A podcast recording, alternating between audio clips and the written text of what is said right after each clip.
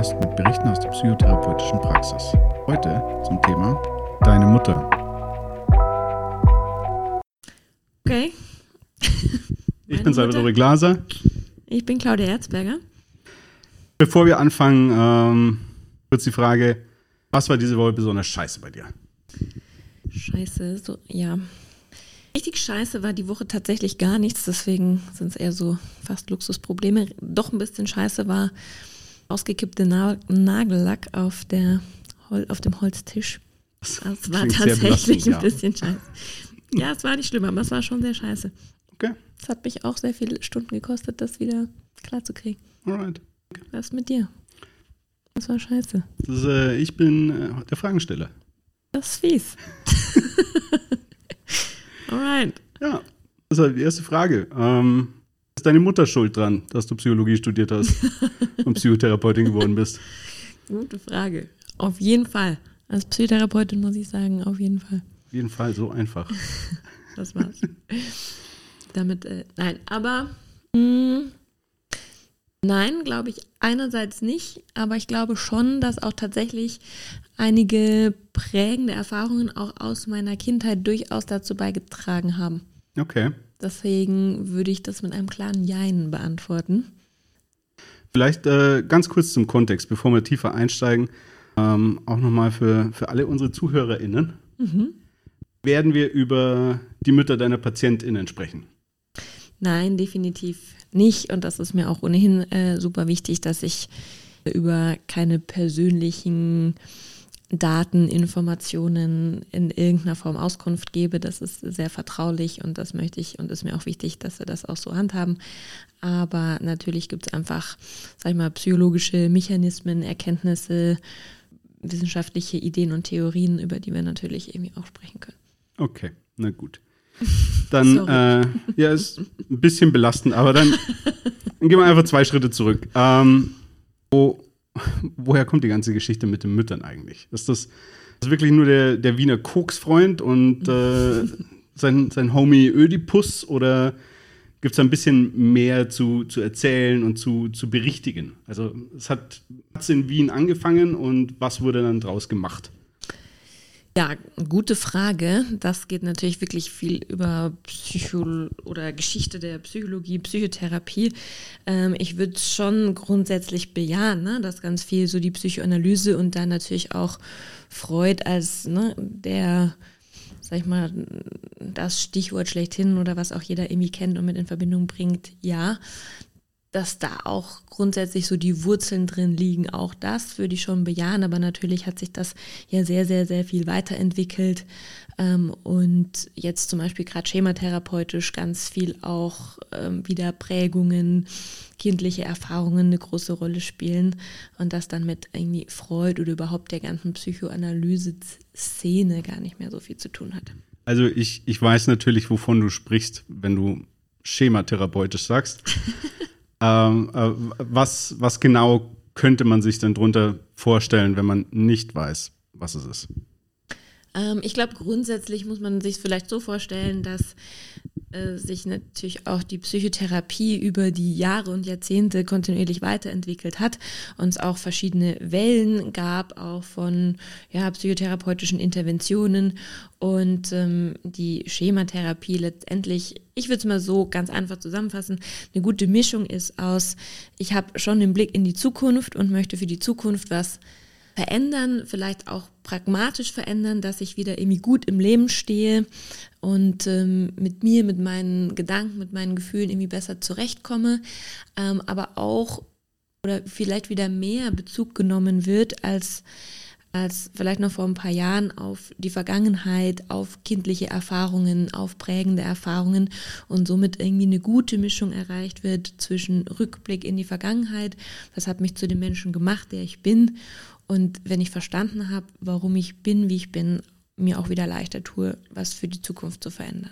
Der, der prägende Einfluss in der Vergangenheit. Ist, äh, kann man das so zusammenfassen? Haben Eltern so einen nachhaltigen Einfluss auf einen selbst?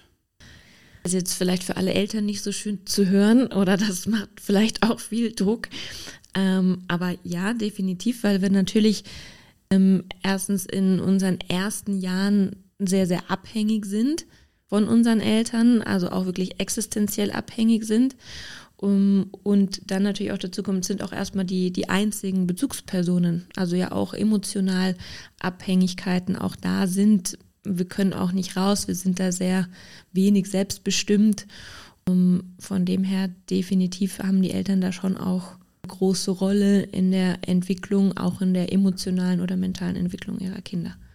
Der, der Schaden, der dann von allen Eltern so angerichtet wird, ist der, ist der permanent? Kommt man da wieder raus? Also es gibt ja neben dem Schaden vielleicht auch einen Nutzen oder vielleicht sehr viele positive Prägungen. Nee. Nee hast du anders kann erlebt? Ich nicht, kann ich nicht nachvollziehen. Nee. Also hast du persönlich anders erlebt? Genau, interessant, ja. interessant. Lass uns darüber sprechen. Ja, nochmal da, dazu zurück. Ich stelle die Fragen, ja. Das ist, ich finde das eine ganz hervorragende Konstellation, ja.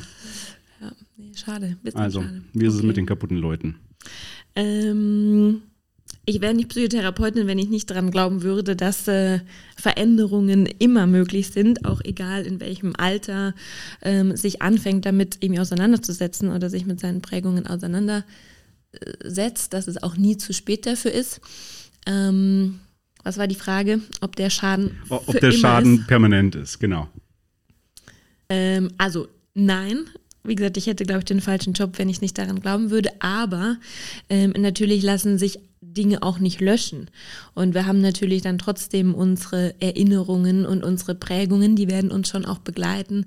Aber natürlich müssen sie uns auch nicht immer wiederkehren, so überkommen oder so aus dem Leben hauen, sage ich mal so.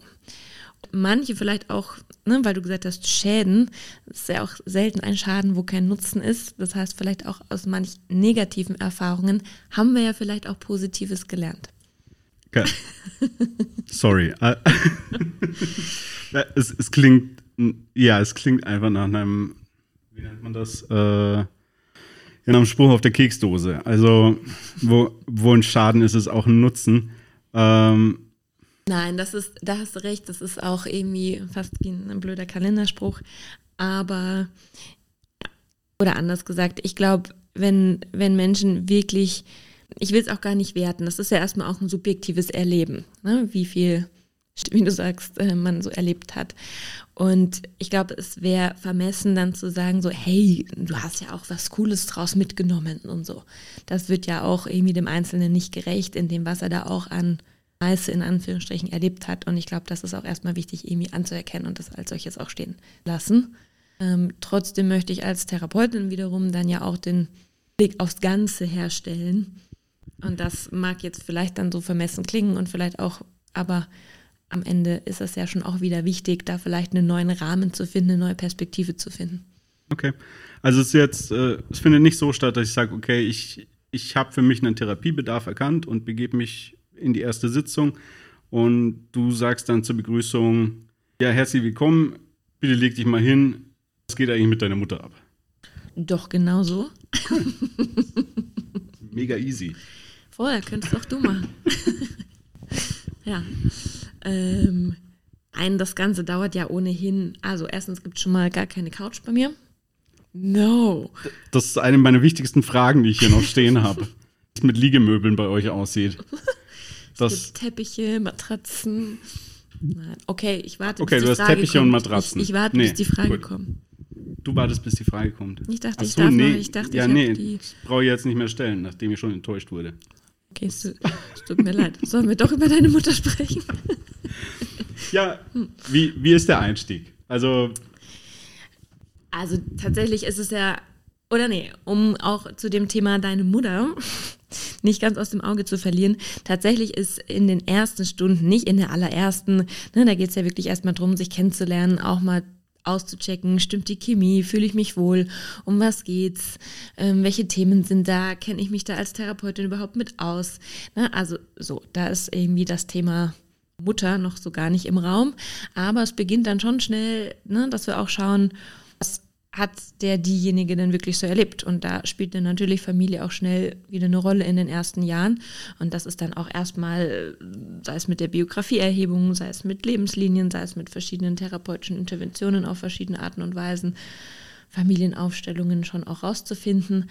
Aber ne, das ist schon auch Teil der ersten Stunden, weil ich gemeinsam mit den PatientInnen dort ja auch dann rausfinden möchte, was sind eigentlich die Prägungen und wie entsteht ein gutes Verständnis für mich selbst. Mhm. Und was, was sind so die Bilder, mit denen man ankommt? Weil ich bekomme es in meinem Umfeld mit, also tatsächlich primär von, von Freundinnen, äh, die so Ende 30, Anfang 40 panische Angst davor haben, wie ihre Mütter zu werden. Sie an sich selbst feststellen, dass sie immer mehr Charaktereigenschaften, die sie gehasst haben, äh, ja, inkorporiert haben und zutiefst verinnerlicht haben und ja, als, als wären sie programmiert worden drauf oder als, als wäre das alles prädeterminiert und sie könnten nicht aus ihrer Haut raus, sondern sie müssten zwangsläufig wie ihre Mutter werden. Ja, aber kennst du nicht auch sowas, dass man so manchmal denkt, ich habe es theoretisch verstanden und immer wieder tappe ich so in die gleichen Fallen? Ja. Genau, und deswegen ist das ja, glaube ich, eher die Angst, ne? dass das halt immer wieder so passiert, weil man sich schon auch kennt darin, dass es manchmal nicht immer so einfach ist, dass was man vielleicht kognitiv verstanden hat, umzusetzen. Aber so, also das erstmal so vorweg, um deine Frage zu beantworten. Mm, das ist sicherlich nicht vorbestimmt. Da kann ich sicherlich auch ganz viel selber mit kontrollieren und habe ja schon auch eine Macht über mein eigenes Verhalten, über meine eigenen Werte, über mein eigenes Lebenskonzept. Ganz häufig entsteht das glaube ich zumindest, schon darin, dass äh, gerade wenn Menschen so um die Ende 20, 30, 40, ne, vielleicht auch eigene Kinder irgendwie eine Rolle spielen, halt wieder so Fragen aufkommen. Wie bin ich eigentlich groß geworden? Was war cool? Was war nicht cool? Was möchte ich meinen Kindern weitergeben? Was nicht? Und dass da nochmal ganz viele Triggerpunkte halt auch da sind, dann eigentlich mit der eigenen Kindheit, wo man davor vielleicht noch beschäftigt ist mit Studium, mit Lebensperspektive, mit Job, mit Karriere. Und ich glaube, dass dann schon auch so mit der Auseinandersetzung mit der eigenen Familiengründung oder Lebenskonzeptgestaltung da auch nochmal der Blick so in die Vergangenheit kommt. Ähm, und dann manchmal natürlich auch nochmal so Generationsthemen sicherlich auch reinkommen. Ne, was macht man, man in Anführungsstrichen schon heute einfach anders als damals, aber so die Angst besteht, habe ich mich da wirklich weiterentwickelt. Mhm. Wie ist denn der Umgang das ist ja gerade gesagt, dass man durchaus noch in der Lage ist, selbst zu bestimmen, wie man mit Themen umgeht, wie man Mustern umgeht oder dass man nicht ganz Opfer seiner Prägung ist. Ähm, wie, wie häufig hat man den Fall, dass, oder wie häufig begegnet man in der therapeutischen Praxis auch so einer, so einer Fluchtaussage? Ähm, Im Sinne von, ich übernehme keine Verantwortung für mich selbst, sondern ich nutze das, dass äh, ein ganzes Jahrhundert lang in der Psychotherapie äh, Mutterbashing betrieben worden ist, gefühlt, und springe auf den Zug auf. Ja, also okay, ich weiß, was du meinst. Um mich? Immerhin. ich war mir nicht sicher, ob ich den nicht, Faden behalten. Nicht, um noch eine Enttäuschung zu provozieren. Ich bin mir nicht. Ähm, aber zwei Sachen möchte ich dazu sagen. Das eine ist, dass ich schon glaube, dass wir auch nicht immer die Kontrolle so haben. Und das mag sich jetzt vielleicht widersprüchlich anhören zu dem, was ich gerade gesagt habe. Ich glaube aber eben, dass wir die Kontrolle nur haben, wenn wir uns dessen schon auch bewusst sind und das eben auch verstanden haben, was unsere Prägungen sind, woher vielleicht auch meine Gedanken kommen, dass ich nicht mit dem Gedanken, keine Ahnung, ich nichts wert, wenn ich nichts leiste, die ja nicht auf die Welt gekommen sind und dass ich das eben erstmal begreifen muss, reflektieren muss, erkennen muss, damit ich die Kontrolle oder Kontrollierbarkeit darüber finden kann. Und dass es eben deswegen schon oft zu dem Punkt kommt, dass Leute sagen, ich weiß nicht, ich tappe immer wieder in die gleichen Fallen und ich kann es eben gefühlt nicht kontrollieren.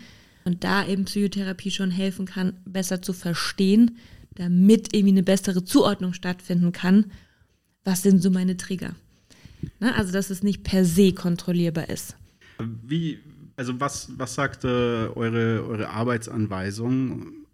Wie geht man mit Leuten um, die, die sich weigern, ähm, so Ursachen oder Verantwortung für bestimmte Handlungen und Verhaltensweisen bei sich selbst zu finden und eben in, in diese Ausflucht gehen und sagen, ja, kann ich nichts für, meine Mutti war gemein zu mir, hat mir rote Schuhe gekauft, obwohl ich blaue wollte. Und muss man, muss man da einschreiten? Schreitet man als Therapeutin ein? Also, das würde ich definitiv bejahen. Natürlich irgendwie nicht sofort oder nicht, äh, sag ich mal, keine Ahnung, mit zum Hammerschlag, aber weil das hat ja auch Gründe, ne? Warum kann das jemand vielleicht nicht integrieren oder irgendwie annehmen, wo ist vielleicht Angst auch da, eine eigene Verantwortung zu übernehmen. Aber das ist natürlich ja schon, oder das ist mir grundsätzlich vielleicht auch da nochmal wichtig, Zudem, ja, Eltern haben natürlich einen großen Einfluss auf die Entwicklung ihrer Kinder, aber es geht auch nicht um Schuld und es geht auch in einem psychotherapeutischen Kontext nicht um Schuld. Wer hat Schuld an dem, dass es mir so geht, wie es mir geht, sondern sagen, ich kann es besser verstehen, ich kann es besser erklären deswegen möchte ich damit umgehen. Und deswegen ist es nicht ein, ich habe eine Erklärung und bin jetzt das Opfer und das ist so und das bleibt so und weil das so ist, ist es immer so, sondern zu sagen, ja, das war so, davon kann ich mich dann aber auch distanzieren und dann gehe ich eben diese zukunftsorientierten Schritt, ich gestalte jetzt mein Leben und ich habe wieder Kontrolle über mein Leben, über meine Gedanken, über meine Gefühle und bin eben raus aus dieser Opferrolle, es ist so, wie es ist und ich kann ja nichts dafür. Und wenn das halt sehr hartnäckig ist, ist das schon auch wichtig anzusprechen, zu thematisieren. Ne? Warum? Warum ist es so schwierig? Vor was ist eigentlich die Angst? Da ist ja dann oft, jetzt sehr allgemein gesprochen, wie so eine Art Lebensangst dahinter. Mhm. Ne? Ich halte mich lieber in der Anführungsstrichen Opferrolle, statt wirklich in die aktive Gestaltung meines Lebens zu gehen. Mhm. Wie, wie lange dauert so ein Prozess? Also, weil ich finde das jetzt nach fünf Minuten sehr überzeugend. So, für mich ist das, ah ja, okay, gut, äh, das ist jetzt halt aber super theoretisch. Hast ja jetzt noch nichts über deine Mutter gelernt. Da durfte ich ja immer noch nicht drüber sprechen. ähm, also das ist ja echt super theoretisch. Und ähm, wenn das ist schwer zu beantworten. Und natürlich kommen auch viele KlientInnen mit genau dieser Frage, ne, wie, wie viele Stunden dauert das jetzt und, ne, und am Ende kann ich es ja nicht beantworten. Es wäre vermessen, in ein, zwei, drei Stunden zu sagen, was ist in ihrem Leben passiert, ne, und wie gehen sie damit um und wie lange brauchen wir dafür. Aber ich würde mal so sagen, Jahr sollte man sich auf jeden Fall schon mal Zeit nehmen, um wirklich auch ein tieferes Verständnis irgendwie zu generieren und um aber auch dann wirklich Bewältigungsstrategien Strategien abzuleiten, die dann wirklich hilfreich sind, die man auch erproben kann und die man auch in einem therapeutischen Kontext dann auch nochmal überprüfen kann, nachbesprechen kann. Und ich glaube, damit ist man erstmal ganz gut aufgestellt. Aber das ist nicht generalisiert, weil ich natürlich jetzt nicht beantworten kann, wie groß der Rucksack von jedem Einzelnen ist. Okay. Ich finde es ganz wichtig, sowas auch mal anzusprechen, weil ab und zu gerade, also Psychologie, Psychotherapie ist ja jetzt nichts Unpopuläres gerade. Und ja. gerade auch in diesem Coaching-Umfeld entsteht häufig der Eindruck, dass es da so Quick Fixes gibt, indem man einfach super schnell Lösungen erzeugen kann und fertig happy. Ja, ähm, super schwierig. Also erstmal würde ich es in Frage stellen, ob das wirklich so fancy ist, in Psychotherapie zu gehen, erlebe ich schon auch immer noch anders, dass es doch immer noch eine Hürde ist mm, und für viele eben nicht so einfach ist und das vielleicht auch mal nochmal den Unterschied macht zu Coaching oder Quick Fixes, so, ähm, sich einzugestehen, ich brauche vielleicht doch mehr. Und ähm, ich wäre immer vorsichtig vor solchen, sag ich mal, schnellen Ratgebern, weil ich glaube, es braucht ein tieferes Verständnis, um wirklich nachhaltig was verändern zu können. Und ähm, es gibt super gute Bücher und super gute Ratgeber, ja, aber die sind dann natürlich auch nicht individualisiert und um wirklich mich selber nachhaltig besser verstehen und vielleicht auch meine Muster verändern zu können, glaube ich, ist das oft nicht ausreichend. Nichtsdestotrotz ist es oft natürlich super hilfreich, das auch nebenbei zu lesen oder zu tun. Auch das Thema Coaching, Quick Fixes ist, glaube ich, eher so ein, so ein Mechanismus der Selbstoptimierung. Und das ist aber eigentlich nicht das, was Psychotherapie möchte. Also ne, im Sinne von, klar, ich möchte schon noch, dass den Menschen wieder besser geht, aber sie sollen nicht immer schneller, höher, weiter, sondern eigentlich sich selbst wieder besser kennen, ihre eigenen Bedürfnisse, Wünsche formulieren können. Also ich verstehe, dass äh, Probleme mit der Mutter nicht gleichzusetzen sind mit Therapiebedarf. Wo, wo erfährt man für sich die Grenze, wo man sagt, okay, das ist halt einfach, ich, ich habe Stress mit auch beim Vater, ja, also erweitern wir das Ganze mal, um, um die, die, die Mütter nicht zu sehr zu bashen, äh, auf das ganze Thema Eltern. Ähm, also genau, dass, dass, dass Stress mit Eltern nicht zwangsläufig bedeutet, dass, oder ein schlechtes Verhältnis zu Eltern nicht zwangsläufig bedeutet, dass man Therapiebedarf hat. Aber wie, wie stellt man das für sich fest? Also man begegnet dem ja auch in der Praxis, dass dann einem Menschen gegenüber sitzen, die sagen, ja, ich weiß gar nicht, ob ich hier eigentlich sitzen sollte. Also sagen wir es mal so, das eine ist ja auch das, rede sicherlich nicht mit all meinen Klientinnen über die Eltern, die Beziehung zur Mutter oder zum Vater. Ähm, manchmal spielt es tatsächlich auch gar nicht so eine riesengroße Rolle. Ja, also das heißt, es ist ja auch nicht zwingend immer aus irgendwelchen Katastrophenfamilien heraus entstanden. Dann ist es auch kein Riesenthema. Und wenn, beziehungsweise die Frage zielt ja darauf ab, was, wie kriege ich es raus, ne, ob das wirklich bei mir so ist. Beziehungsweise es ist ein bisschen allgemeiner sogar. Also wie wie kann ich für mich feststellen, ob eine Therapie was Sinnvolles ist oder ob ich gerade Ach, in einer ein bisschen herausfordernden Phase bin oder sollte man auf gut Glück einfach mal so ein Gespräch suchen, um dann in sich reinfühlen zu können, ah ja, ist das was Richtiges oder was, was ist der professionelle Rat? Also sage ich mal so, ich glaube, sobald du für dich merkst, ne, du hast irgendwie wiederkehrend irgendwelche Symptome, irgendwelche Themen, die dich einfach belasten, von denen du nicht Abstand nehmen kannst, dass sich irgendwas verändert hat, was du so eigentlich nicht von dir kennst, weil du nicht mehr schlafen kannst, weil du irgendwie keinen Antrieb mehr hast, weil du irgendwie Angst vor irgendwas hast, was aber, ne, dann würde ich sagen, klar, macht das Sinn und auch wenn du selber nicht einschätzen kannst, einfach mal jemanden, der sich damit auskennt, um Rat fragen und sagen, hey, ist das irgendwie noch in einem normalen Rahmen? Ist das irgendwie ein normaler Liebeskummer? Ist das irgendwie normaler Stress oder ist das vielleicht schon mehr? Und bei anderen Dingen gehe ich vielleicht auch zum Arzt, weil ich selber nicht einschätzen kann, hat sich die Wunde schon entzündet oder ist das noch normal? Warum sollte man es dann nicht auch abklären lassen? So, und ansonsten ist natürlich auch wenn du merkst, du gerätst immer wieder in die gleichen Muster, in die gleichen Fallen, dich triggern bestimmte Sachen immer wieder auf die gleiche Art und Weise oder du findest es selber als unverhältnismäßig, dass du selber schon sagen kannst, ey, irgendwie, keine Ahnung, immer wenn meine Freundin zu spät kommt, flippe ich voll aus und eigentlich weiß ich, dass das gar nicht so super schlimm ist, aber irgendwie kriege ich es nicht hin, da ruhig zu bleiben. Auch das wären ja so Anzeichen, dass man irgendwie merkt, hm, irgendwas ist da komisch, weil es meine Reaktion passt nicht richtig zu der Situation. Mhm. Okay. Hast du noch was, was du zum Thema Mütter im Allgemeinen teilen möchtest? Ganz viele Mütter machen ganz bestimmt einen super guten Job. Fair. Ist, äh, viel Liebe für alle Mutis. Ganz genau. Right. Ähm, haben wir genügend über Mütter gesprochen? Ich glaube, wir haben für heute genügend über Mütter gesprochen. Das heißt, ja. Alright. Ohne über deine oder meine zu sprechen sogar. Bin erleichtert. Oh ja, meine Mutter auch. ähm, was ich ganz gerne machen würde, ich würde gerne einmal die Woche den, den technischen Begriff der Woche äh, mit dir besprechen. Einfach tatsächlich Fragen stellen zur, ja, so eben technische Dinge der psychotherapeutischen Praxis. Und ich glaube, heute würde ich gerne wissen, wie man die Menschen auf der Couch eigentlich nennt oder auf anderen Stühlen, Sesseln, Teppichen, Matratzen, je nachdem, wie wild die therapeutische Praxis aufgestellt ist. Sind es KlientInnen, sind es PatientInnen?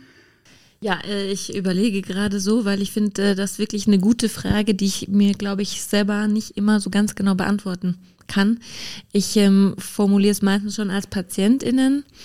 Mm, ich frage mich auch, warum es eigentlich, warum ich mir Gedanken mache, das möglicherweise nicht benutzen zu wollen, weil ja, es ist schon so, dass natürlich Menschen, die bei mir in Behandlung sind, auch irgendeine Diagnose haben, die auch rechtfertigen, psychotherapeutische Hilfe in Anspruch zu nehmen. Und was ist dann auch schlimm daran zu sagen, es sind auch PatientInnen. Wenn ich zum Arzt gehe wegen einem Schnupfen, bin ich auch eine Patientin. Wieso kann ich das bei einem Psychotherapeuten nicht auch sein? Aber deswegen verwende ich dann doch manchmal den Begriff an KlientInnen irgendwie um das Gefühl ein bisschen abstrakter zu handhaben. Aber wahrscheinlich wäre es gut, auch im Sinne der Entstigmatisierung, das vielleicht auch als PatientInnen zu bezeichnen und zu sagen, hey, ich habe hier halt ein Thema, an dem möchte ich arbeiten. Das macht mir auch einen Leidensdruck und dann akzeptiere ich auch, und das ist ja vielleicht auch schon der erste Schritt zur Veränderung, zu sagen, hey, ich habe hier auch wirklich ein Problem. Und das Problem ist vielleicht mehr als nur ein Alltagsproblem.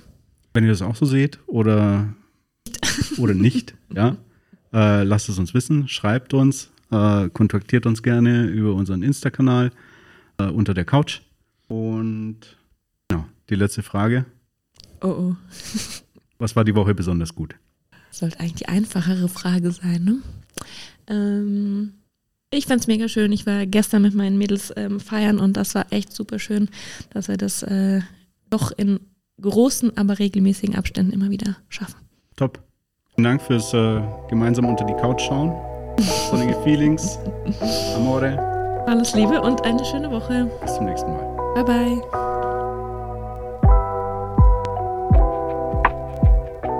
So, das war Unter der Couch, der Podcast mit Berichten aus der psychotherapeutischen Praxis.